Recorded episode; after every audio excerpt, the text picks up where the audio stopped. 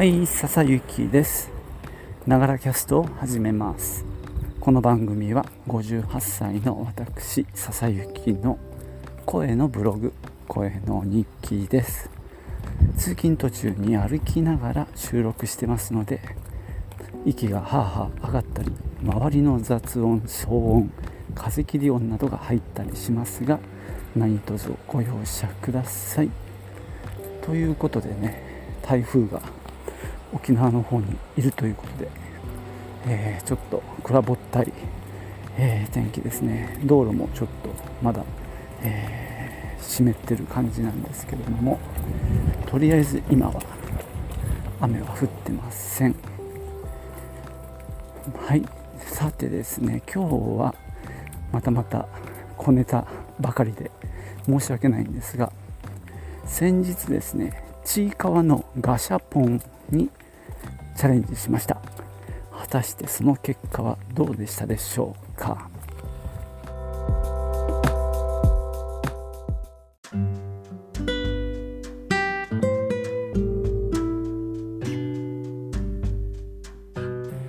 ガシャポンってどうですか？あの僕にとってはですね全く縁のないものですね。子供の時もほとんどやった覚えがないしまあずっとね大人になってからもそうなんですけどね。まあ妻がちいかわが好きになってまあ僕もつられてまあ、好きになってっていう流れでちいかわのガシャポンがあるっていうことでね最近はガシャポン売り場っていうのかな？に見に行くようになってないなあないなあなんてやってたわけですね。でですね清水のベイドリームっていうところがまあまあ大きいのがあるっていう噂だったんですね、まあ、いつか行こうなんて話をしてて500面面っていうらしいんですけど500台だと思うんですけどね。500面弱あってまあ他よりも多いという話でした。でそれに先立ってね先日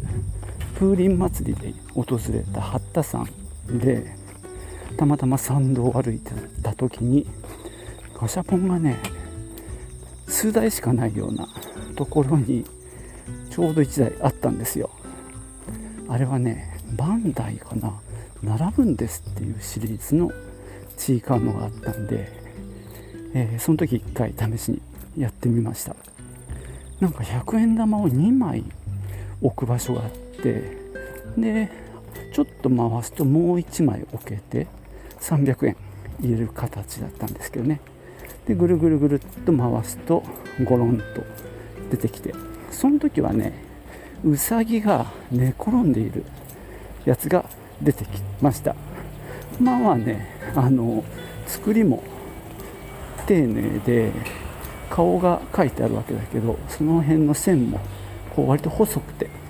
綺麗な仕上がりだったんでそれは結構満足でしたね。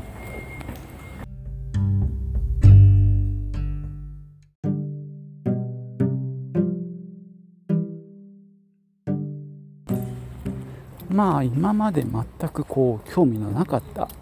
ところに足を踏み入れてみていろいろねあの気づ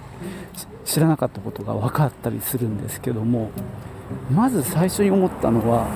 意外にいろんな人が見に来てるんだなってことですね。結構老若男女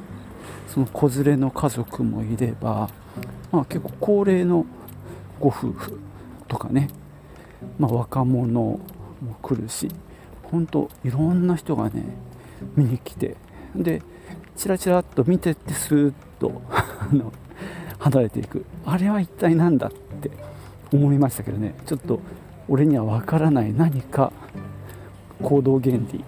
があるんでしょうね。チェックすることが。まあ新作を見に来てるのか。うーん分かんないですね。もしくはお目当てのガシャポンの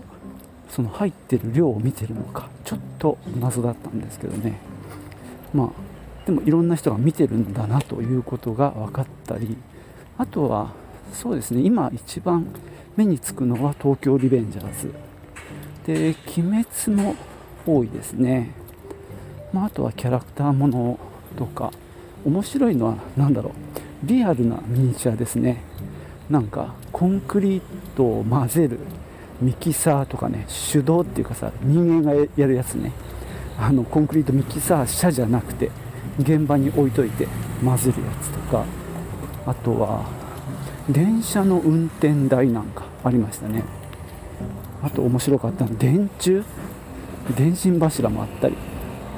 まあちょっと凝ったやつは500円。だいたい300円ですけどね。まあ僕にとって身近だったのはボノボノがありましたね。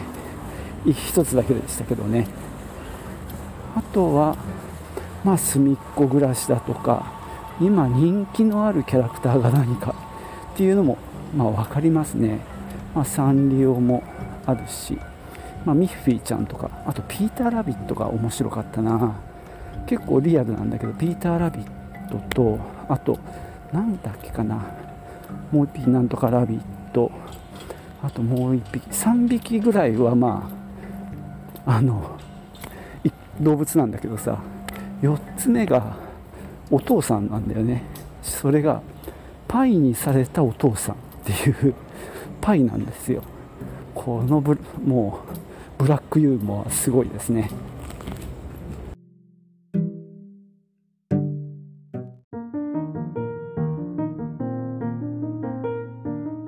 まあそんな感じでですねまあ昨今の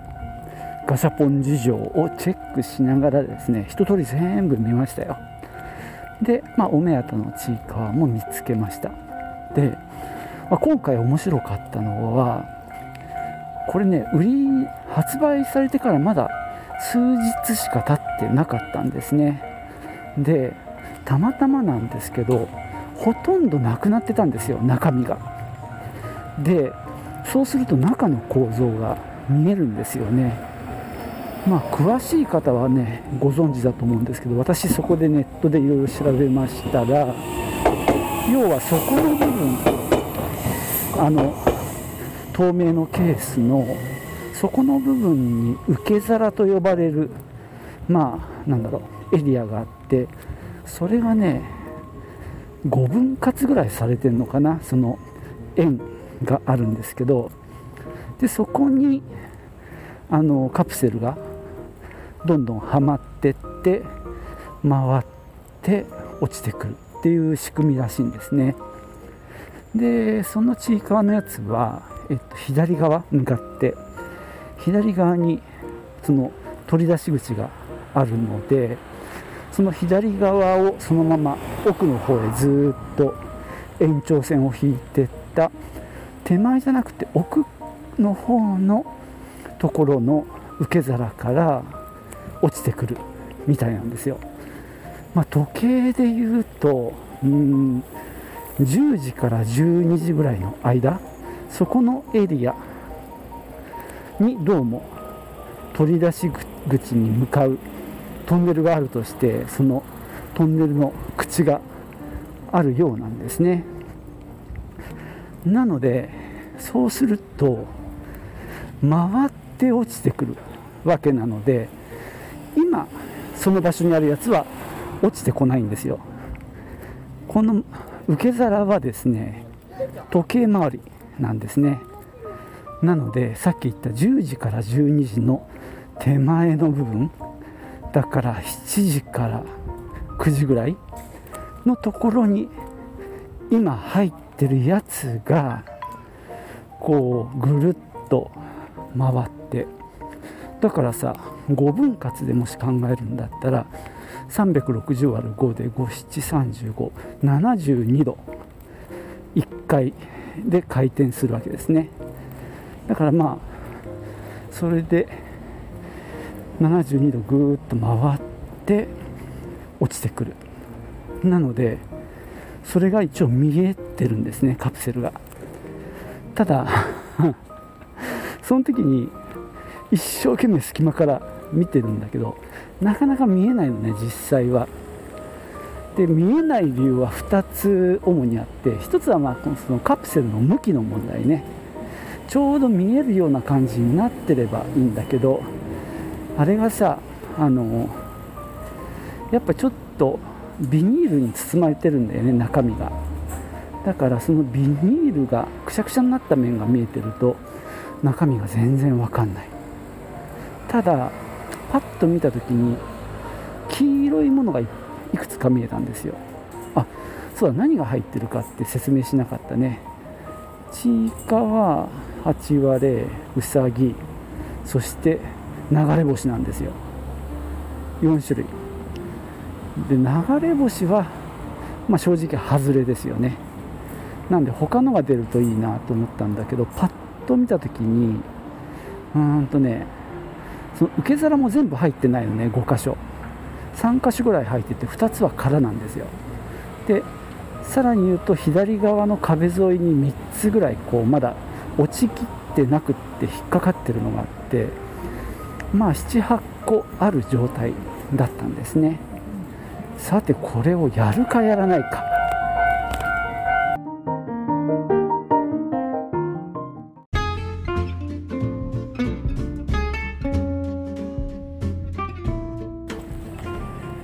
さてそれでですねパッと見ですね黄色いのが2つは見えたんだよね。だからこれは流れ星かなと。ちょっと警戒したわけですよ。受け皿の中に1つそれからこの手前の方に壁際にこう何ていうか固まってるやつに1つ。でもとにかくね1個やってみようということになってやってみました。実際これがどういう動きをするのか受け皿のところで見てみたいし、まあ、うまくすれば受け皿に何が入るかも見れるんじゃないかなと思ったわけですね。でもうスマホのカメラでビデオ撮影までしました。でもう最初の1個はね見えてないのでこれはもう一か八か。でやってみたところラッキーなことにちいかわがってました。ババラバッバラですね。でちょっとこの中身を一回見てみたのね。クオリティとか。でこれ言い忘れたんだけど消しゴムです。まあ消しゴムとして使う気はないんだけど。で出してみるとまあビニール袋に入ってて。で紙が1枚入ってるのね。でそれを見るとそこにですねあの黄色い流れ星が結構しっかりでかく印刷されていてそれがね割と目立つんですよ。なのでさっきまで見ていた黄色いのはどうもこの印刷物らしいというところまで分かりました。さらにあの撮影した動画を見たりあとあでもね撮影した動画を見て分かったのかな。でもねハマってる要はさっきの時計でいうところの7時から9時あたり次出るであろう、えー、カプセルを見ると明らかに8割の頭と思われる青いものが見えてたのね。これはね次は間違いなく8割だというのが確信できたので、えー、さらにもう300円やってみました。そしたらちゃんとね案の定8割が出てきました。でその後ですね本当はウサギが欲しかったんですがここはねやっぱ何が入ってるか。ちょうど見えるべき見えてるところがビニールがねくちゅくちゅっとなってるもんで見えないのでね。だからこれはちょっとまあね2つともいいのだったんでねもうこれでいいか。ということにしてまあよしとしました、まあ、こんな風にね受け皿が丸見えになってる状態ってなかなかなかないのでね、まあ、今回はラッキーだったとも言えるかな、ま、そんな感じで堪能してきました。まあねちいかわと8割で1体ずつゲットでしたね、えー、職場でねガシャポンの話したら結構みんなやってますね。あのまあなんだろうこ小さい子っていうか子供を持ってる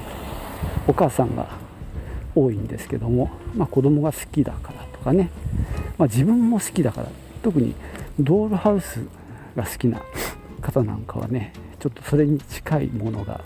あったりするとつい、えー、やってしまうなんて言ってましたけどね。あとは昆虫とか爬虫類が好きな息子さんを持ってるお母さんは